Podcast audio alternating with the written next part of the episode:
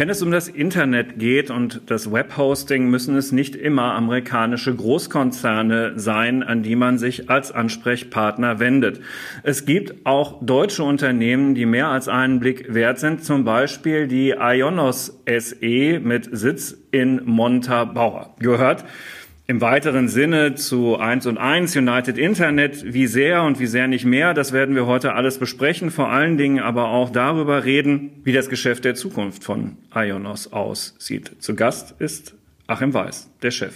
Ja, vielen Dank. Herzlich willkommen, liebe Hörerinnen und Hörer, zum FAZ Economy Podcast im neuen Jahr. Wir haben uns dazu noch nicht gehört in diesem Jahr. Deswegen wünsche ich Ihnen von Herzen alles Gute für 2024. Mein Name ist Carsten Knob. Ich bin einer der Herausgeber der FAZ und wie eben schon kurz angekündigt, der erste Gast, den ich in diesem Jahr in unserem Podcast begrüßen darf, ist kein geringerer als Achim Weiß der Vorstandsvorsitzende, der CEO der Ionos SE. Herzlich willkommen, Herr Weiß, im Economy Podcast und im neuen Jahr.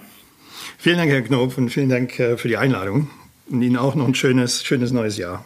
Danke für die Zeit, die Sie sich für uns nehmen. Gerade so am Jahresanfang könnte ich mir vorstellen, ist einiges los. Ich, Sie haben auch schon Nachrichten produziert über einen großen Kredit, den Ionos aufgenommen hat, aber darüber reden wir vielleicht gleich noch später. Ich könnte mir vorstellen, lieber Herr Weiß, dass wir vielleicht einen keinen Moment darauf verwenden sollten, den Hörerinnen und Hörern zu erklären, mit wem ich es hier überhaupt zu tun habe, nämlich zum einen mit Ihnen persönlich und zum anderen, äh, was das Unternehmen betrifft, äh, für das Sie stehen. Sie kennen Ionos und die Vorgängerunternehmen ja schon etwas länger, wenn man das so sagen kann. Sie sind äh, schon 1995 als damals als Werkstudent an der Gründung des Unternehmens beteiligt gewesen.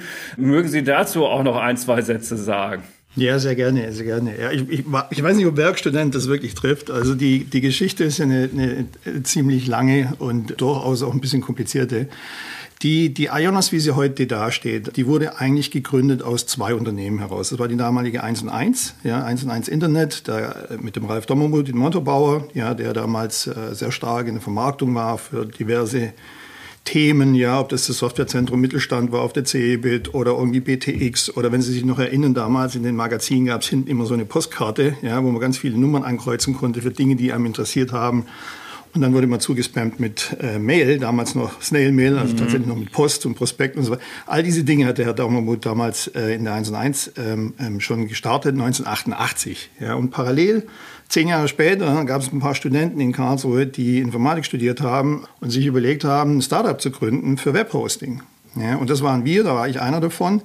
Und wir haben uns dann 98 mit der 1 1 zusammengetan und die, die Firma gegründet, die heute eigentlich äh, die Ionos ist. Ja, das Rebranding hat dann vor drei, vier Jahren mal stattgefunden. Bis dahin waren wir immer als 1 1 Internet äh, bekannt. Rebranding hat total Sinn gemacht, weil wir so viele verschiedene Themenfelder mit der 1 und 1 bearbeitet haben, dass wir gesagt haben, das Webhosting und das Cloud-Business, das ist ja eher für professionellere User, Small, Medium Businesses, nicht mehr konsumerlastig, dass wir die Marken auseinanderziehen. So. Und ja, wie ich gesagt habe, ich war von Anfang an dabei, im Prinzip dann im Gründungs Gründerteam. Ja, das hieß damals auch Schlund und Partner, ne? Genau, da, genau. Ja. Hm. Gibt es auch tatsächlich noch viele Leute, wenn man, wenn man die Geschichte erzählt, die sagen, oh, die kenne ich noch, da hatte ich meine erste Domain. Hm. Ja. Und so ist es gestartet. Und ich war auch zwischendrin dann bei GMX, das kennt auch so ziemlich jeder, ja, GMX-Geschäftsführer. So haben wir einfach verschiedene Themen im Internet hochgebracht. Und heute sind wir der Partner für den Mittelstand, Small Medium Business, für die ähm, Digitalisierung. Ja, und speziell, wenn es natürlich um Online-Digitalisierung geht. Das heißt, alles, was mit dem Internet zu tun hat, von der Domain bis zum Cloud-Service. Darüber müssen wir jetzt reden. Nach eigenen Angaben, ähm, das galt auch schon zum Börsengang im vergangenen Jahr, sind Sie der führende Anbieter von Hosting-Dienstleistungen, Cloud-Services und Cloud-Infrastruktur in Europa. Das ist ja schon mal ein Wort. Mhm. Nun hören zwar tatsächlich den Economy Podcast schon durchaus Menschen, die eine gewisse Ahnung von IT haben, aber falls jemand anders sich bei uns hier jetzt verirrt hat, weil er den, das Thema spannend findet, erklären Sie doch auch noch mal ganz kurz, was das denn eigentlich ist, was sich unter diesen angelsächsischen Begriffen da verbirgt. Ja, es ist tatsächlich sehr angelsächsisch geprägt, dieses ganze Internetthema. Deswegen, da kommt man nicht drum rum. Also, es fängt natürlich an mit einer Domain. Wenn Sie eine Firma haben, ja, was brauchen Sie denn für Ihren digitalen Internetauftritt? Das fängt mit einer Domain an, wo Sie Ihre Firma mit präsentieren. Also Faznet zum Beispiel. Genau, zum ja. Beispiel. Mhm. Alles mit ja. .com oder .de, ja. alle Namen, die Sie sich da ausdenken kann. Ähm, das nehmen Sie dann natürlich auch für Ihre E-Mail, für Ihre Kommunikation. Ja, Sie wollen ja nicht unter ich sag mal, MSDN irgendwie ihre Firma oder T-Online, ja, ihre wertvolle Firma präsentieren. Das heißt, sie fangen an, diese Domain zu nutzen für ihre E-Mail. Meistens kommt danach eine Homepage. Ja, sie wollen dann ihre Firma auch digital im, wirklich schön im, im Web präsentieren. Dann gibt es Dienste wie ein Shop. Ja, viele, viele Firmen brauchen natürlich ein Shopsystem, ja, wo sie ihre Produkte oder Services ähm, äh, digital vermarkten können, verkaufen können. Also zum Beispiel, ich bin Online-Fahrradhändler genau. oder so, oder ich bin Fahrradhändler und will online jetzt auch Fahrräder verkaufen, dann sowas. Ganz genau. So, und das ist ja mhm. heutzutage eigentlich ein Muss. Ja, es gibt ja eigentlich ja. fast keine Firmen mehr, die das nicht sinnvoll nutzen könnten. Es gibt noch viele Firmen, die das nicht tun. Ja, das ist unsere, mhm. unser zukünftiges Business. Aber es gibt natürlich auch keinen Grund mehr, das nicht zu tun heutzutage. Es ist so einfach geworden, so günstig geworden, dass es eigentlich ein No-Brainer ist für jede Firma, einen vernünftigen Internetauftritt zu haben und wenn möglich auch einen Online-Shop. Also wenn es die Produkte oder Services hergeben, dass man einen Shop haben kann, dann macht das natürlich ganz viel Sinn. So haben Sie Ihren Shop, dann wollen Sie aber auch gefunden werden im Internet. Ja, eines der größten Probleme ist ja, es gibt Millionen von Angeboten im Internet, aber wie kommt denn jetzt der Kunde zu Ihnen auf die Webseite? Also auch dafür haben wir natürlich Services. Ja. Search Engine Optimierung und solche Sachen. Genau, aber wir schalten auch mhm. Werbung ja, für mhm. Sie und so, solche Dinge. Ja, List Local, wo man in, in verschiedenen Branchen ähm, Dictionaries, wie sagt man auf Deutsch, ähm, ähm Verzeichnissen, äh, wo wir sicherstellen, dass Sie da gut gelistet gelistet sind und regelmäßig abgedatet werden, solche Services. Ja. Das geht natürlich dann aber auch weiter, wenn Sie eine kleine Firma haben, Sie brauchen vielleicht mal ein Backup für Ihren Office-PC. Ja, auch diese Services bieten wir an. Also Sie brauchen Dokumentenmanagement. Als, als die, all, all, diese Produkte sind bei uns im Portfolio. Wir haben über 50 verschiedene Produktlinien. Es geht dann weiter, vielleicht sind Sie ein bisschen größer oder digital noch stärker veranlagt, ja, und haben irgendeine Applikation auf einem Handy zum Beispiel, dann brauchen Sie ein Backend dafür. Und dann kommen wir jetzt so langsam Richtung eigenen Server oder eigene VPS-Angebote bis hin zur Cloud, ja, wo wir natürlich auch für größere Firmen, auch teilweise für Public Sector, richtige Internet, äh, also ähm, Enterprise Cloud Angebote haben, wo sie im Prinzip wirklich alles machen können, was man heute im Internet machen kann. Und das ist dann so vergleichbar mit dem, was ich auch bei Amazon genau. Web Services buche. Okay. Das ist ziemlich Gut. sehr vergleichbar. Mhm. Natürlich mhm. nicht die, noch nicht die Größe von Amazon, ja, mhm. aber ja, ja, vom ja. Thema her ist es genau das Gleiche. Ja, Public Cloud, wir haben natürlich auch äh, Private Cloud, wir haben da ganz viele verschiedene Angebote. Aber in die Richtung geht es, genau. So, und das heißt, wir begleiten den Kunden im Prinzip von seiner eigenen ersten Domain, ja, den ganzen Weg bis hin zu so einem beliebig großen Internetangebot. Und wir erstellen natürlich auch die Homepage für Sie, wenn Sie wollen. Wir haben aber auch dann, kommen wir sicherlich nochmal dazu, KI-basierte Website-Bilder. Ja, da gibt es wirklich einen riesen Blumenstrauß von Services und Produkten ähm, auf diesem Pfad. In der Tat ist KI ein Stichwort, an dem wir natürlich heute nicht vorbeikommen. Mhm. Auch das ist schon mal vorgemerkt, liebe Hörerinnen und Hörer, was sich da tut in, in diesem Bereich des Marktes. Aber jetzt haben wir ein ganz bestimmt auch Ihnen wichtiges Stichwort noch gar nicht genannt, nämlich Sicherheit. Also ich bin ja manchmal, ich habe auch privat so eine Mini-Webseite und ich bin immer wieder überrascht, was allein da an äh, permanenten Angriffsversuchen rollt und da muss ich mich ja auch irgendwo verschützen. Wäre jetzt schon doof, wenn das jetzt irgendwann gekapert werden würde, dann merke ich es ja. vielleicht gar nicht und so. Da helfen Sie auch. Ja, absolut. Wir haben also es fängt ja auf einem kleinen Level an, ja, Virenschutz für E-Mails, ja, Phishing-Attacken, ähm, Schutz dafür, aber natürlich unsere Rechenzentren, ja, wir haben 33 Rechenzentren, ja. Ähm, haben in Europa? In, in Europa und USA. Ja. Hm. Ähm, Rieseninstallation okay. von, von, ich sag mal, Servern, die nichts anderes machen, wie zu schauen, dass der Traffic, der bei Ihnen auf die Webseite kommt oder in Ihr E-Mail-Postfach und so weiter, von, von hoher Qualität ist und keine, keine Attacken enthält. Ja, und mhm. wir haben, muss ich auch wirklich ganz stolz sagen, seit 25 Jahren, wir hatten keinen einzigen Incident, wo wir wirklich mal gehackt wurden. Ja. Mhm. Und das schon, schon eine Auszeichnung heutzutage. Das ist äh, tatsächlich bemerkenswert. Ja. Genau, also wenn man sich so mal die Nachrichten anschaut, da gibt es schon wenige, die noch sagen können, sie hatten noch nie einen größeren Inzident. Ja. Ja, jetzt gerade zum Jahreswechsel habe ich erst wieder so eine Übersicht gesehen, wer im vergangenen Jahr wieder von allen möglichen Vorfällen betroffen war. Und manchmal bekommt man ja auch so eine Mail von seiner letzten Model One-Übernachtung oder so, dass, naja, vielleicht sind die Daten abgegriffen worden. Ja, genau. Das ist ja weder für den Kunden noch für den Anbieter erfreulich. Absolut. Aber ich, na, wir schon die KI angesprochen haben, ich glaube auch gerade in, in, in diesem Umfeld Sicherheit auf der einen Seite wird KI natürlich natürlich dazu führen, dass es wesentlich mehr Spam- und Phishing-Attacken gibt. Aber auf der anderen Seite wird es natürlich auch helfen, diese Attacken zu erkennen und, und zu filtern. Ja, also ich glaube, der, der beste Virenscanner, der wird erst noch kommen, ja, weil oder oder Phishing oder ähm, mm. Spam-Schutz, der wird erst noch kommen, ja, weil jetzt mit KI natürlich viel viel besser der Inhalt einer Mail identifiziert werden kann. Ja, hat der mit mir wirklich was zu tun? Ist das tatsächlich eine legitime E-Mail oder versucht da jemand irgendwas durch die Hintertür reinzuschieben? Also das sind ja tolle Dinge, die sich jetzt da gerade entwickeln. Das ist dann aber natürlich auch wieder ein Rattenrennen zwischen den Angreifern und den Verteidigern. Ne? Absolut, immer. Es ist immer, schon mhm. immer so gewesen. Ja, man muss immer ein Stück voraus sein. Man hat nie die hundertprozentige Sicherheit. Man muss es nur man sagt ja im Sicherheitsbereich, man muss dem Angreifer nur so beliebig schwer machen, dass er die Lust verliert, ja, und dass, dass das Ziel nicht mehr ähm, ausreichend groß ist für ihn, ja, und dann, dann hat man eigentlich gewonnen. Ja.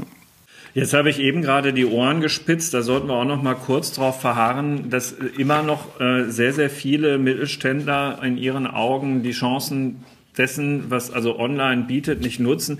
Das mag man kaum glauben. Wenn ich meine Teenager oder jetzt inzwischen sind die Ende, also Ende ihrer Teenagerzeit, Anfang 20, Kinder äh, beobachte, es gibt ja eigentlich nichts, wo die nicht vorher gucken, wie sind die bewertet, wie gut ist die Webseite, wie überzeugend ist das alles, bevor die irgendeine Entscheidung treffen. Also gerade wenn ich jetzt diese Generation erreichen will, dann ist es jetzt aber Zeit, oder? Ja, absolut, ja. absolut. Also mich wundert es auch natürlich seit 25 Jahren das ganze Internet quasi in Deutschland wieder aufgebaut auf die eine oder andere ja, Art, ja. dass es heute tatsächlich noch Firmen gibt, die nicht im Internet sind, aber es sind in Europa gibt es Studien 50 Prozent der kleinen und hauptsächlich kleinere Firmen. Ja. Ich glaube, die großen haben es inzwischen alle kapiert. Aber die kleineren gibt es noch 50 Prozent, die noch nicht online sind. Ja.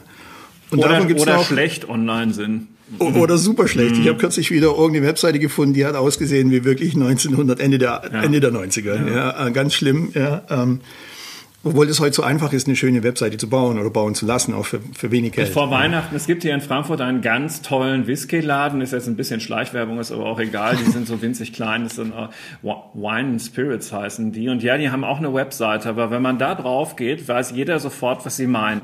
Also die, die hätten, die, die, haben vermutlich die, die, die haben alle Whiskys dieser Welt gefühlt im Regal stehen, ja, und man, also ich, das müsste eigentlich ideal sein für einen Online-Shop, aber das Ding genau. ist halt eben vorsintflutlich. Ja.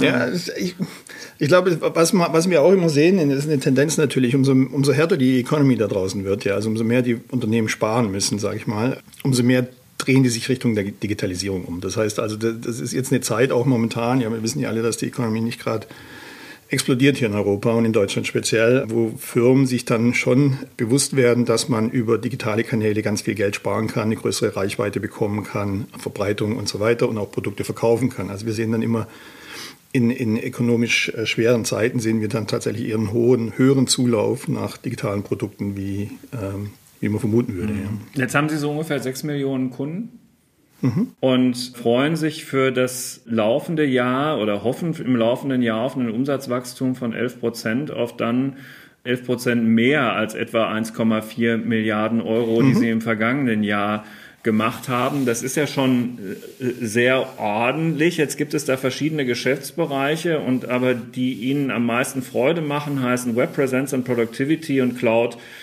Solutions. Ich nehme an, das sind auch hauptsächlich die, über die wir heute schon gesprochen haben. Ja, absolut. Mhm. Also unter Web Presence Productivity verstehen wir eben alles von der Domain über das Webhosting, Kommunikation, ähm, die zusätzlichen Services, ob es ein Backup ist und so weiter.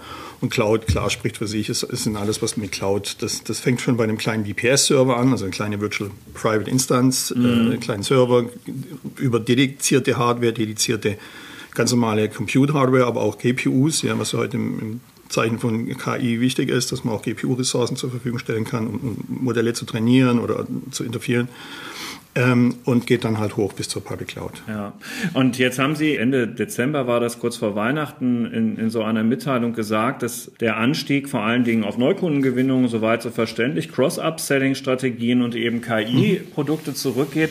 Ähm, wenn man Kunde bei Ihnen ist und dieses Kundencenter von Ihnen kennt, dann wundert man sich überhaupt nicht, dass dieses Cross- and Upselling ziemlich gut funktioniert, weil, wie soll ich das sagen, äh, die, die, das, dieses Kundencenter Center ist, äh, also am interessantesten daran finde ich, dass es eigentlich ist, dass es ein beispielhaftes Ding ist, wo ihre Kunden wiederum unglaublich viel von lernen könnten, wenn sie es sich denn genau ansähen. Ja, es ist ja nie, es ist eben nicht nur so, dass das vernünftig funktioniert, was auch gar nicht so einfach ist mit so einem Login und so, muss man auch alles erstmal hinkriegen. I know what I'm talking about. Auch im eigenen Haus. Und dann kennt mich dieses Kundencenter aber auch total gut und bietet mir, wenn man so will, in so einem Buffetsystem immer an, willst du nicht dieses oder jenes, hältst du nicht das auch noch für sinnvoll? Und deswegen glaube ich Ihnen sofort, dass dieses Upselling echt gut funktioniert. Ja. Da, da sind wir erst am Anfang. Hm. Ja, also es funktioniert heute schon sehr gut, aber ich glaube, wir sind am Anfang auch da natürlich KI. Mit der KI können wir natürlich noch viel besser identifizieren, was denn das Next Best Offer, so nennen wir das NBO, das Next Best Offer für den Kunden sein könnte. Ja, also welcher Service von unserer Riesenauswahl an, an verschiedenen Produkten und Services ist denn der richtige für den Kunden im nächsten Schritt? Mhm. Ja, wir sehen, wir kennen ja ihr Verhalten, wir kennen ihr Online-Verhalten, wir kennen die, die Besucher auf ihrer Homepage, wie viel in ihrem Shop verkauft wird und so weiter. Da können wir immer besser educated guess machen, also die KI, mhm. für was wäre denn für sie das nächste hilfreiche Produkt? Wir wollen sie nicht zuspammen mit irgendwas, was sie nicht brauchen. Ja? Mhm. Und da liegt halt am Schluss dann die, die Intelligenz drin, dass wir nur das anbieten, was wirklich für sie einen Mehrwert darstellt und damit verkaufen wir dann natürlich auch mehr und nerven die Kunden nicht. Ja. Ne? Und da sind schon viele Dinge passiert bei uns. Da sind wir schon durchaus, würde ich sagen, in, der Führungs... Deswegen äh, fällt es auch auf. Also das, genau, in der Führungsklasse. Ja. Aber auch da sind wir, da ist noch viel zu holen. Haben wir auch ein großes Programm noch vor dieses Jahr. Ja. Und, und auch der AI Assistant am Schluss. Wir haben ja den Personal Assistant, was ja wirklich auch herausragend ist. Das kenne ich auch so vom, vom Wettbewerb nicht, dass sie im Prinzip einen Support-Mitarbeiter wirklich final feste zugewiesen bekommen. Mhm. Ja, sie kennen dem seinen Namen, sie kennen dem seine persönliche E-Mail-Adresse und so weiter. Und wenn Sie eine Frage haben, dann versuchen wir sie natürlich oder einen Anruf immer auf diese, auf ihre, auf ihren Personal Consultant zu, zu routen. Den Test ja. habe ich auch schon mal gemacht, auch das funktioniert tatsächlich. Also jedenfalls. Genau, natürlich können, können wir es nicht immer garantieren. Der, der Mitarbeiter muss ja auch mal Urlaub haben und, und, und am Wochenende ist er auch nicht immer zur Verfügung. Aber äh, in großen Stücken funktioniert es. Und das heißt, sie, sie haben da so eine gewisse Trust Relationship am Ende des mhm. Tages. Und vor allem, der kennt ja sie ein Stück weit besser wie jetzt so ein anonymer Callcenter-Mitarbeiter und kann ihnen dann bei einer Folgefrage und so weiter, brauchen sie nicht mehr den gesamten Kontext erklären, der hat ihn schon. Mhm. Ja. Und das Gleiche wollen wir jetzt natürlich nochmal digital duplizieren, ja, weil das hat ja nochmal den Vorteil, dass dieser persönliche digitale Assistent dann oder KI-Assistent für Sie wirklich 24-7 immer zur Verfügung genau, der stellt. hat keinen Urlaub. Der hat keinen Urlaub. Und der kann sie noch viel besser kennenlernen am Ende des Tages, weil der kann wirklich jeden Datensatz von Ihnen speichern und überlegen. Und wenn er Ihnen eine Antwort gibt, alles in, in, in, mit, mit, berücksichtigen, was, was er von Ihnen weiß. Also ich glaube, die Qualität dieses Agents, die wird fantastisch. Ja, wir sind jetzt in den ersten, in den ersten Zügen. Ja, das, das Angebot ist draußen. Äh, der Kunde kann es schon nutzen. Und wir machen das übrigens auch immer kenntlich. Also wir wollen das nicht irgendwie hintenrum so tun, als ob das ein Mensch wäre, sondern wir sagen Ihnen ganz klar, hier, damit es ganz schnell geht, haben Sie sofort eine Antwort von unserem KI, persönlichen Assistenten. Wenn Sie damit nicht happy sind, wird es sofort nochmal manuell nachbearbeitet, gar kein Problem. Ja. Aber ich glaube, das sind so Themen, wo aber wirklich der Kundennutzen nochmal im Vordergrund steht, wo wir wirklich nochmal eine Schippe drauflegen können, obwohl wir schon so relativ gut sind an den und Stellen. Deswegen habe ich es an der Stelle auch erwähnt, liebe Hörerinnen und Hörer, weil sollten Sie selber ein Unternehmen betreiben und ganz egal, wo Sie Kunde sind, das soll hier ja auch und ist auch kein Werbe Podcast für Ionos, ähm, diese Idee, dieses Kundencenter so, so intelligent aufzubauen, davon kann man sich natürlich schon eine Scheibe abschneiden. So, und jetzt stellt sich die Frage, ob ein Unternehmen wie Ionos mir bestimmte Assistenten, die da eingebaut sind, dann auch eben vielleicht als Dienstleistung für mich selber zur Verfügung stellen kann, weil ich selber vielleicht diese KI-Assistenten gar nicht betreiben möchte sie es aber schon können. Und darin liegt dann ja vielleicht dieser weitere Punkt, worüber wir jetzt auch schon mal kurz sprachen, eben neue Produkte im Bereich der künstlichen Intelligenz, nicht nur für ihre Eigennutzung bei Ionos, sondern eben auch für mich als Kunden. Aber absolut richtig. Also das ist genau da, da wo wir hingehen. Natürlich mit unseren Cloud-Services werden wir auch eben solche Modelle hosten. Also wir haben ja jetzt schon, ähm, wir nennen es Model Hosting, das heißt, äh, ich glaube, wir haben irgendwie fast 20 verschiedene AI-Modelle, die sie über die API bei uns nutzen können ja, und in mhm. ihre Produkte integrieren können. So, das ist natürlich nichts für den Endkunden, aber das ist, wenn sie ein Software-as-a-Service-Provider sind und sie brauchen irgendeine Spracherkennung oder sie brauchen irgendeine Textgenerierung oder eine Bildergenerierung. Wir haben für alles Mögliche, haben wir natürlich unsere AI-Engines und die können sie nutzen. Ja. Und jetzt der nächste Schritt ist dann natürlich zu sagen, hier, äh, wir bauen auch Services wie, man nennt das heutzutage Chat with your Documents, ja, im AI-Parlant. Ähm, das heißt, ich kann meine eigenen Dokumente hochladen. Ja, die AI analysiert die oder versteht die, ja, wird getokenized, kommt in die Vektordatenbank und so weiter, technisch gesehen mhm. so. Das heißt aber, Sie haben vollen Zugriff oder die AI hat auch vollen Zugriff auf Ihre persönlichen Daten. Also nicht nur ein generisches Large Language Model, so, der kennt auch ihre internen Dokumente. Und natürlich sind wir dort den europäischen Datenschutz, deutschen Datenschutz, ja, im Vergleich zu den Amerikanern prädestiniert für den europäischen Markt, weil hier geht tatsächlich mhm. nichts über den Atlantik und sie haben die volle Gewissheit, dass wir hier sauber sind. Ja. Ob, obwohl, obwohl Sie, ich hatte ja eben gerade deshalb äh, en passant unterstellt, Ihre Rechenzentren seien nur in Europa. Da sagten Sie nein, auch in den USA, aber, aber Sie garantieren mir, meine Daten bleiben hier. Sie wählen das sich selber aus. Also okay. wenn Sie in der Cloud gehen, sagen Sie, welches Rechenzentrum Sie gerne hätten mit Ihren Diensten. Also wenn Sie sagen, mhm. ich habe ich, ich hab ein Produkt für Amerika und den amerikanischen Markt, dann macht es durchaus Sinn, einen amerikanischen Rechenzentrum zu nehmen, die Latenzen gering zu halten. Aber wenn Sie in Europa bleiben wollen und den Datenschutz 100% haben wollen, ist überhaupt kein Problem. Hm. Genau. Hm. So, in, in, in dieser Cloud werden wir natürlich dann solche äh, Services anbieten, wie wir sie selber in der Hotline auch machen. Ja, dass wir halt äh, unsere Wissensdatenbank da reinladen, dass die, die, die guten Antworten, die hochgeratet sind vom Kunden, dass wir die damit reinnehmen, dass die, die AI dazulernt. Und solche Services werden wir in der Zukunft natürlich auch allen, allen Unternehmen anbieten. Hm. Jetzt sind Sie an der Börse seit mhm. fast einem Jahr. Die Aktionäre, die von Anfang an dabei sind, sind mit Ihnen jetzt durch so eine Seitwärtsbewegung gegangen, sage ich mal. Ja, ja, waren auch schon mal im Minus, aber jetzt ist es auch irgendwie so mehr, mehr oder weniger wieder ausgestanden. Also eigentlich könnte man sich natürlich mehr vorstellen. Ähm, äh, kommt da noch was? Ja, ja, da kommt noch ganz viel. Also es ist natürlich, wir sind natürlich nicht ganz zufrieden, wie der Kurs sich entwickelt hat. Da, da, mhm. da beißt immer aus kein Faden ab. Ja. Aber man muss auch mal sehen, wir sind zu einer Zeit rausgegangen, wo fast keiner überhaupt geglaubt hat, dass es möglich ist, einen Börsengang zu machen. Ja. Stimmt, ja. Sie waren der erste größere in genau, den vergangenen Jahren. Ganz genau. Und wir hatten mhm. den tatsächlich auch schon verschoben. Wir wollten den schon vorher machen. Dann kam Corona, dann kam der Ukraine-Krieg. Ja, ähm, dann haben wir gesagt, aber jetzt machen wir das dann mal. Und ich glaube, die Aktionäre, die, die verstehen jetzt so Stück für Stück. Ja, wir sind ja auf vielen Roadshows unterwegs. Ja, die verstehen langsam unser Geschäftsmodell besser, weil es ist ja am Ende kompliziert. Wir haben das ganze Hosting-Geschäft, Cloud-Geschäft, wir haben auch noch ein Aftermarket-Geschäft und so weiter. Da muss man erstmal verstehen und dann brauchen wir auch mal so eine gewisse Konsistenz in den Zahlen, die wir zeigen. Ja, und ich glaube, das, das sehen die Aktionäre jetzt, dass wir hier konstant arbeiten, dass wir hier nicht irgendwas versprechen, was wir nicht halten, sondern dass wir immer irgendwo eher am unteren Ende unsere Guidance mhm. rausgeben und das dann immer schaffen oder übertreffen. Und so sieht man jetzt auch, dass der Kurs in den letzten Monaten wieder, oder auch gerade jetzt vor Weihnachten, nach unserer letzten äh, Guidance-Anhebung, ja, auch ja. wieder hochgegangen ist. Und so wird es weitergehen. Ja? Die, die Firma ist sehr kerngesund, die verdient richtig Geld in Zeiten, wo die Startups dieser Welt irgendwie Finanzierungen hinterherrennen. Ja, wir verdienen ja richtig Geld. Wir haben ein Wachstumsgeschäft. Wir wachsen sowohl im Web Presence als Productivity als, als auch im Cloud. Und das sind ja Zukunftsmärkte, wie wir jetzt gerade über AI gesprochen haben. Da gibt es ja so viele neue Produktinnovationen, Ideen, die wir mitbringen. Also ein, ein, ein riesen, riesen Markt, der vor uns liegt. Ja, wir können auch noch geografisch expandieren. Wir sind ja die Nummer eins oder die Nummer zwei in, in, den, in den Kernmärkten in Europa. Ja, Aber Sie sind zum Beispiel noch nicht in Asien. Nee, in Asien sind wir heute noch nicht. Mhm. Ja, ähm, ist immer so eine Frage, ja, wo, wie, wie, viele, wie viele Projekte macht man gleichzeitig und auf was konzentriert man sich so? Und bei uns ist heute, ist eigentlich Europa unser, unser größter Markt und USA ist natürlich äh, unser zweitgrößter oder wie soll man sagen, ja, also, da sind wir seit 20 Jahren sehr erfolgreich mhm. vertreten in den USA. Ja, und äh, da werden wir auch weitermachen und, und da wachsen wir auch sehr schön. Ja.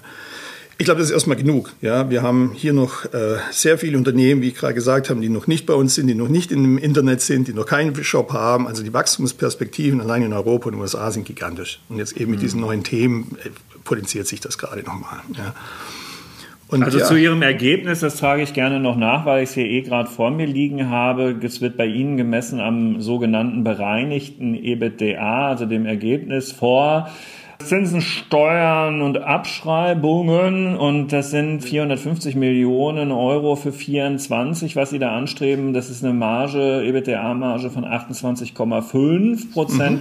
Mhm. Ein Anstieg der Prognose von 27,5 Prozent für 2023. Ja, das ist in der Tat ja schon so, und mittelfristig werden wir über die 30 kommen, da waren wir auch schon. Ja, wir haben jetzt mhm. ähm, mit, der, mit der Umfirmierung nach Ionos haben wir jetzt auch ein, ein starkes Marketingprogramm und ein Brandprogramm beschlossen gehabt dass die Marge etwas gedrückt hat, aber das geht jetzt nach oben wieder. Ja, weil die, oh, genau, die Marge dann auf über 30 mittelfristig. Genau, okay. kommen wir wieder mhm. auf über 30, so wie wir auch schon waren. Es ist überhaupt kein Thema, also einfach nur zeitlich, ja, das, ähm, weil die, die, die Brandkosten bleiben im Vergleich zum Umsatz ähm, bleiben auf einem absolut äh, selben Betrag. Umsatz geht hoch, das heißt, die Marge am Schluss wird automatisch dadurch schon besser. Mhm. Ähm, also es ist mehr so eine, so eine, so eine ähm, technische Geschichte, dass wir wieder über die 30 Prozent kommen. Zusätzlich werden wir ja natürlich auch unser Geschäft noch verbessern und haben noch viele Möglichkeiten. Also deswegen da die, die Guidance, dass wir in sehr absehbarer Zeit über 30 Prozent sind, die wird, die wird kein großes Problem sein. Wo wir jetzt gerade bei den Zahlen sind, und Sie haben die Finanzierung auch gerade eben schon selbst erwähnt, Herr Weiß, ich habe es ganz am Anfang auch schon gesagt, wenn man jetzt äh, im Moment Ionos mal kurz ein bisschen recherchiert, stolpert man auf die erste Meldung dieses Jahres. Da geht es in der Tat um eine Finanzierung. Ähm, das ist aber vor allen Dingen wohl auch eine Umfinanzierung, wenn ich das richtig verstanden habe. Ne? Ganz genau, eine reine Umfinanzierung mhm. ähm, von, von dem größten Teil eines Darlehens, das wir mit der United Internet hatten. Das wurde damals mit Warburg Pincus zusammen ähm, gemacht, als wir die Strato gekauft haben. Ja, der, mhm. der, zweitgrößte Player hier in Deutschland. Ähm, da wurde dieser Kredit aufgenommen. Jetzt haben wir einen Teil einfach umgeschichtet nach extern. Ja, das ähm, ist auch für die Aktionäre gut, weil es gibt immer so ein bisschen Verwirrung, ja, warum wir so, eine, so einen dicken Loan hier haben von, von, der, von, der, von dem größten Shareholder. Ähm, das haben wir in dem Moment jetzt mal bereinigt. Ja. Äh, apropos größter Shareholder, äh, wenn man bei Ihnen die Aktionärstruktur sich anguckt mit United Internet 63,8 und Warburg Pincus 21,2, noch so ein paar andere, aber das ist eigentlich nicht mehr erwähnenswert, dann könnte man auf die Idee kommen, dass der Streubesitz von 11,39 Prozent für ein bisschen wenig Free Float sorgt, oder? Das ist tatsächlich so. Der Free Float ist nicht super hoch. Ähm, aber Sie, Sie, haben ja selber gesagt, Warburg Pinko, es ist ja ein reiner äh, PE, ja, Private Equity. Ähm, ja. Früher oder später wird dadurch automatisch auch der Freefloat wieder ein bisschen steigen. Ja, weil, ah, da, da, ist sozusagen die Chance beim Abschmelzen, genau, ähm, davon dass alles aus. andere aufwächst. Mhm. Genau, davon ja. gehe ich aus, weil Private Equity, der ist ja normalerweise nicht, äh, äh, nicht da, um, um 20 Jahre in derselben Aktie drin zu bleiben. Ja, sondern mhm. die, die, die, machen ihr Geld ja an einer anderen Stelle. Ja, bevor, Aktien kann jeder an der Börse selber kaufen, da brauche ich kein PE dafür. Ja. So, die haben uns mit erfolgreich an die Börse gebracht und ich denke, dass die, die nächsten, in der nächsten Zeit auch Stück für Stück oder am Stück, da, da müssen Sie Warburg Pincus direkt fragen, das weiß ja, ich klar, nicht. Aber, ja die, meine, aber ja die, also wenn man auf deren Geschäftsmodell guckt, haben, sagen Sie, wäre das jedenfalls nicht vollkommen weit hergeholt, genau, wenn man das genau. erwartet. Ähm, dann stellt sich natürlich, aber das ist wahrscheinlich sehr leicht zu beantworten, noch die Anschlussfrage, dass man sich auf die Treue von United Internet und Ralf Dommermuth ähm, in, äh, als Mehrheitsaktionär dauerhaft verlassen kann. Ja, das auf jeden Fall. Also ich meine, die, der, der Herr Dommermuth ist ein sehr, sehr guter Geschäftsmann, der sieht, was er hier für ein Asset in der Hand hat. Ja, ähm, mhm. Da würde ich mich sehr wundern, wenn der morgen auf die Idee käme, zu sagen, nennenswerte Teile zu verkaufen. Also. Ja, also, so, jetzt muss ich Sie aber doch noch mal fragen, nachdem wir sozusagen jetzt bei den Zahlen waren und bei der, bei der, bei der Aktie, dann doch noch mal zu dem ähm, ganz normalen Geschäftsmodell mhm. zurückkehrend. Und ich habe es ganz eingangs in der Anmoderation schon gesagt, ähm, der Vergleich mit den großen Amerikanern, drängt sich natürlich auf. Von Amazon war schon die Rede, aber es gibt ja auch die Azure Cloud von Microsoft oder von Google Angebote und auch noch von vielen, vielen anderen. Jetzt mal angenommen, ich wäre ein durchaus größeres, sogenanntes mittelständisches Unternehmen in Deutschland und das können ja Unternehmen mit 50.000 Mitarbeitern sein und die heißen, weil sie im Privatbesitz sind, immer noch Mittelstand und so. Wären Sie dazu in der Lage, mit der Größe, die Sie haben, Dinge, die diese Unternehmen jetzt üblicherweise in der Azure oder in der AWS Cloud von Amazon laufen haben, tatsächlich auch selber zu übernehmen? Also sind Sie Wären Sie dazu bereit, wenn man so will, auf das Radar in der Wettbewerbsanalyse genommen zu werden, verstärkt, um mal von den Fahrradhändlern und Whisky-Shops hier wegzukommen? Ja, ja, absolut. Also ja. wir sind auf dem Radar. Ja. Wenn man sich ja. zum Beispiel die Gartner-Charts im anschaut für Cloud, da sind wir immer in, in, im rechten oberen Quadranten mittlerweile. Mhm. Ähm, ganz klar, wir können fast jede Workload auch abbilden. Was wir noch nicht so weit haben, ist natürlich die Anzahl der verschiedenen Services. Und da muss man ganz klar sagen, Amazon ist ja auch Microsoft voraus. Ja, Amazon hat, ich weiß nicht, wie viele Tausende von verschiedenen Services. Ja, äh, mhm. jeden erdenklichen bis zur Satelliten-Downlink-Station haben die als Software as a Service. Ja. Mhm. Die, die Zielgruppe wahrscheinlich drei Kunden groß. Ja, das sind so Themen, wo wir uns nicht reinwagen. Was aber auch nicht nötig ist. Also ich glaube, wir haben von den Services, die wir anbieten, ja, ob das Kubernetes ist oder Database as a Service oder Message Queues, diese Dinge, ja, das ganz normale Hosting, verschiedene CPU, Speichergenerationen ähm, und so weiter, haben wir alle Tools zusammen, um, um ich sage mal 80 Prozent, es gibt ja auch diese 80-20-Regel hier, ja, 80 Prozent der Workloads draußen abbilden zu können. Ja. So, und das ist ein gigantischer Markt, ja, und da können wir auch mithalten. Wir haben, das Cloud-Geschäft ist ja nicht so neu, dass wir jetzt damit kürzlich angefangen haben, sondern im Prinzip basiert es auf der Profitbricks, also eine Firma, die ich mal gegründet habe vor zehn Jahren. Äh, mittlerweile 15 Jahren wahrscheinlich eher schon, ich glaube, das war 2009 um den Dreh rum, die halt diese Technologie gebaut hat die letzten zehn Jahre. Ja, hier in Berlin in, in, im Office mit, mit, mit 100 Leuten haben wir hier eine technologische Basis gebaut, auf der jetzt die Ionos Cloud beruht. Und das ist schon, ähm, schon High Class, was wir da gebastelt haben über die, über die Zeit. Und darauf können wir uns stützen. Und deswegen haben wir überhaupt kein Problem, auch größere Workloads abzubilden. Wir haben Kunden, die ähm, sechsstellige Beträge im Monat in, in der Cloud bezahlen. Also können Sie sich mit etwa ausrechnen, ähm, wie groß deren Installationen sind. Ja.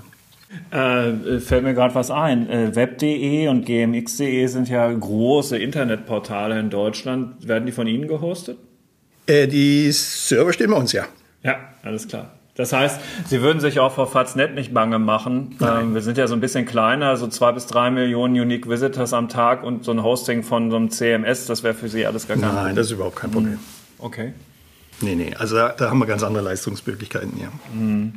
Ja, ist ja schon ganz interessant, um mal die Dimensionen, um die es da geht, auch zu verdeutlichen, weil das sind dann ja wiederum andererseits Zugriffe auf die Unternehmen, die sich jetzt nicht an Endkunden wenden, dann so häufig ja wahrscheinlich auch gar nicht kommen. Ähm? Ja, es ist, wir haben wirklich durch die Bank alles. Von einem kleinen Kunden, der mit einem kleinen VPS-Server unterwegs ist, weil er irgendwie eine spezielle Backend-Software braucht für seine äh, iPhone-App, ja, bis eben zu großen Installationen, die tausende von Servern haben. Also wir haben in unserem Rechenzentrum, also virtuelle Server, wir haben in unserem Rechenzentrum mhm. über 100.000 physische Server. Und das sind teilweise recht dicke Hobel, ja, mhm. ähm, wo man dann auch ähm, tausende von Kunden tatsächlich gleichzeitig hosten kann. Ja, da, da kommen die 6 oder 6,2 Millionen Kunden auch zustande. Ähm, die müssen auch irgendwo Platz haben. Klar, ja. Wenn man sich Ihre Prognose für das laufende Jahr anschaut, hat man ja nicht das Gefühl, dass Sie konjunkturelle Ängste umtreiben würden äh, oder gerade weltpolitische Dinge. Wir reden ja am Anfang des Jahres miteinander, haben am Anfang Neujahrsgrüße ausgetauscht und das ist ja so eine Zeit, wo man schon auch immer so ein bisschen in die Glaskugel guckt und jetzt mal dann auch abgekoppelt von Ionos ist ja doch vieles sehr unsicher. Die Menschen sind verunsichert. Äh, die Konjunkturprognosen sind jetzt nicht so dolle. Davon koppeln Sie sich mit Ihrer Prognose ja ziemlich ab. Ja, genau. Also ich habe es eingangs, glaube ich, schon ein bisschen erwähnt und wir haben das in den letzten, ich sage mal, während der Corona-Pandemie oder äh, der äh, Pandemie und auch der letzten Financial Crisis haben wir das ja gesehen, dass die, die Unternehmen tatsächlich umso enger es wird auf dem Markt. Natürlich wird es ein paar geben, die es nicht überleben. Und da sind auch Kunden von uns dabei, die am Schluss natürlich ihr Business äh, einstellen und dann verlieren wir einen Webhosting-Kunden hier und da. Aber auf der anderen Seite sehen wir halt diesen Drang zur stärker Digitalisierung, weil es halt unendlich Kosten spart und die Reichweite äh, erhöht. Ja, damit kann ich halt mehr Produkte verkaufen. Ich kann das günstiger machen, wie wenn ich jetzt ein, mhm. you know, Feed on the Street Vertrieb draußen habe. Ja, ähm, ist doch ein Online-Shop, der 715 Euro kostet. Es ist eine ganz andere Hausnummer. Da können Sie überhaupt nicht mehr vergleichen. Ja. Und das verstehen dann schon auch viele Unternehmen und machen sich dann auch tatsächlich mal die Mühe und setzen sich dann mal zwei Stunden hin und dann bestellen die einen Job und, oder addieren einen Shop zu ihrer Webhosting-Plattform und laden ihre Produkte da rein und los geht's. Ja das sind so, so ähm, deswegen auch in, in den, gerade in dieser Zeit, wo jetzt alles ein bisschen enger wird, ähm, sehen wir genau diese Tendenz und deswegen machen wir uns auch gar keine Sorgen. Mhm. Der Herr Weiß ist noch einen ganz kleinen Moment da, liebe Hörerinnen und Hörer, aber jetzt gebe ich erstmal den Kollegen Holger Schmidt und Johannes Winkelhage die Gelegenheit, die Themen des Economy Briefings dieser Woche vorzustellen. Lieber Johannes, lieber Holger, ihr habt das Wort. Guten Tag und herzlich willkommen allen The Economy Fans Holger Schmidt und Johannes Winkelhage mit einem kurzen Bericht über das aktuelle Briefing der The Economy in dieser Woche. Holger, du schreibst von einem App Store Moment in deinem Editorial. Was hat es damit auf sich? Ja, OpenAI hat den Marktplatz gestartet und dort können jetzt alle Nutzer, und damit meine ich wirklich alle, weil man muss kein Programmierer sein, um das zu können, ähm, ihre KI-Apps bauen und dort einstellen und anderen zur Verfügung stellen. Mit drei Millionen äh, gibt es schon. Die sind, damit ist OpenAI gestartet und äh, ja, das könnte so ähnlich werden wie beim App Store Moment für das iPhone. Vor dem App Store gab es nämlich nur zwei Millionen Verkäufe für das iPhone, danach zwei Milliarden, weil das Produkt damit um vieles wertvoller geworden ist. Und das könnte auch mit der KI jetzt passieren. Sehr, sehr spannender Moment für die Entwicklung der KI. Deshalb berichten wir wöchentlich über die Entwicklungen in der künstlichen Intelligenz. Unter anderem hat uns Marcel Weiß aufgeschrieben, was Perplexity ist und was Perplexity kann. Ein Unternehmen, das inzwischen mehrere Millionen Startkapital eingesammelt hat und sich sozusagen als Middleware zwischen die einzelnen AI-Anbieter wie Google, wie vor allem OpenAI schaltet und dadurch einen erheblichen Boost in der Beantwortung der vielen Fragen, die an die AI gestellt werden, leisten kann. Holger, hast du Perplexity ausprobiert? Ja, ich nutze es schon seit einigen Monaten, weil es einem sehr gute Antworten liefert. Und äh, wir haben ja die Überschrift Perplexity schlägt Google. Und tatsächlich ist es so, dass bei vielen Suchanfragen die Antworten, die Perplexity liefert, besser sind, weil es eben nicht Links sind, sondern Antworten. Und da, für diese Antworten werden alle aktuellen Quellen durchsucht und zusammengefasst. Also da sieht man, was die KI leisten kann und dass sie die Suche meiner Ansicht nach verändern wird, sehr deutlich. Und äh, Google muss sich sputen, dass sie in diesem Markt weiterhin ihre Position halten können. Das wird sehr, sehr spannend. Also Perplexity als eine klassische Plattform eigentlich, oder? Ja, an der Stelle ist es eine KI-Plattform und da bin ich, äh, bin ich eigentlich, bin sowieso ja Plattform-Fan und da glaube ich, wird sich relativ viel auch tun, dass man einfach die verschiedenen Ressourcen zusammenfasst und mit so einem Plattformmodell eben besser, besser orchestrieren kann, als wenn man das alleine tut. Nichtsdestotrotz äh, geht es natürlich auch um die digitale Transformation. Holger, du schreibst, das Risikokapital für Startups ging in 2023 weiter zurück. Beunruhigend? Naja, eigentlich eine normale Reaktion auf den, auf den Hype im Jahr 2021, vollkommen klar, dann geht es meistens ein Stück zurück. Außergewöhnlich war, dass die Aktien im vergangenen Jahr wieder gestiegen sind, aber das Kapital äh, für die äh, Startups deutlich gesunken ist und zwar äh, überall mit Ausnahme von künstlicher Intelligenz und Climate Tech. Das sind die einzigen beiden Bereiche, die substanziell zulegen konnten. Also da sind ganz viele Bereinigungen im Gang, vor allen Dingen bei Consumer-Technologie, Lieferdiensten, auch Fintechs haben arg gelitten und da werden ganz viele Startups noch aus dem Markt ausscheiden, weil sie jetzt seit zwei Jahren quasi kein Geld mehr bekommen, mit dem auskommen müssen, was sie haben und das wird bei vielen dann irgendwann zur Neige gehen. Also das ist eine ganz klare Bereinigung, die dort im Moment passiert. In der digitalen Transformation hat uns unser freier Mitarbeiter Hendrik Widowild aufgeschrieben, einmal die Geschichte des Datenschutzes in Deutschland beginnt mit der Volkszählung in den 80er Jahren und er versucht herzuleiten und schafft das auch ganz gut, dass damals schon der Grundstein gelegt wurde am Cookie-Banner-Wahnsinn, den wir heute erleben und zeigt aber auch Wege heraus aus dieser Falle, in die man sich hineinmanövriert haben könnte und versucht, einen vernünftigen Datenschutz zu skizzieren. Wir haben natürlich wieder auch den Prompt der Woche bei uns im The Economy Briefing und Markus Franke hat uns aufgeschrieben, äh, wie korrupt eigentlich die künstliche Intelligenz ist. Klingt erstmal komisch, aber wenn man ihr ein üppiges Trinkgeld anbietet, äh, wird sie schneller und die Antworten werden besser. Insofern vielleicht menschlich, allzu menschlich, aber es hat natürlich einen Hintergrund. Er hat aufgeschrieben in 26 Punkten, wie man sozusagen seine Nutzung der künstlichen Intelligenz, äh, ChatGPT, verbessern kann durch bessere Prompts. Last but not least haben wir natürlich auch die Kategorie Digital Sustainability wieder im Programm. Und es geht um die Investitionen in Climate Tech. Holger, du hast aufgeschrieben, Europa übernimmt die Führung. Ja, das ist eine gute Nachricht für, für Europa, weil wir mit 43 Prozent den größten Anteil an den Climate Tech ähm, äh, Investitionen haben weltweit. Ähm, das ist erstmals der Fall, dass wir dort führen. Sehr viel fließt in Elektromobilität, in Solar, in ähm, ja, Batterien für Elektroautos. Also das ist ein Bereich, der, der weiterhin boomt und ähm, dort sind wir äh, gut aufgestellt. Vor allen Dingen in Großbritannien und Schweden kriegen da im Moment das meiste Geld. Also da sieht man sehr schön, dass äh, auch neue Bereiche bei uns gut wachsen können.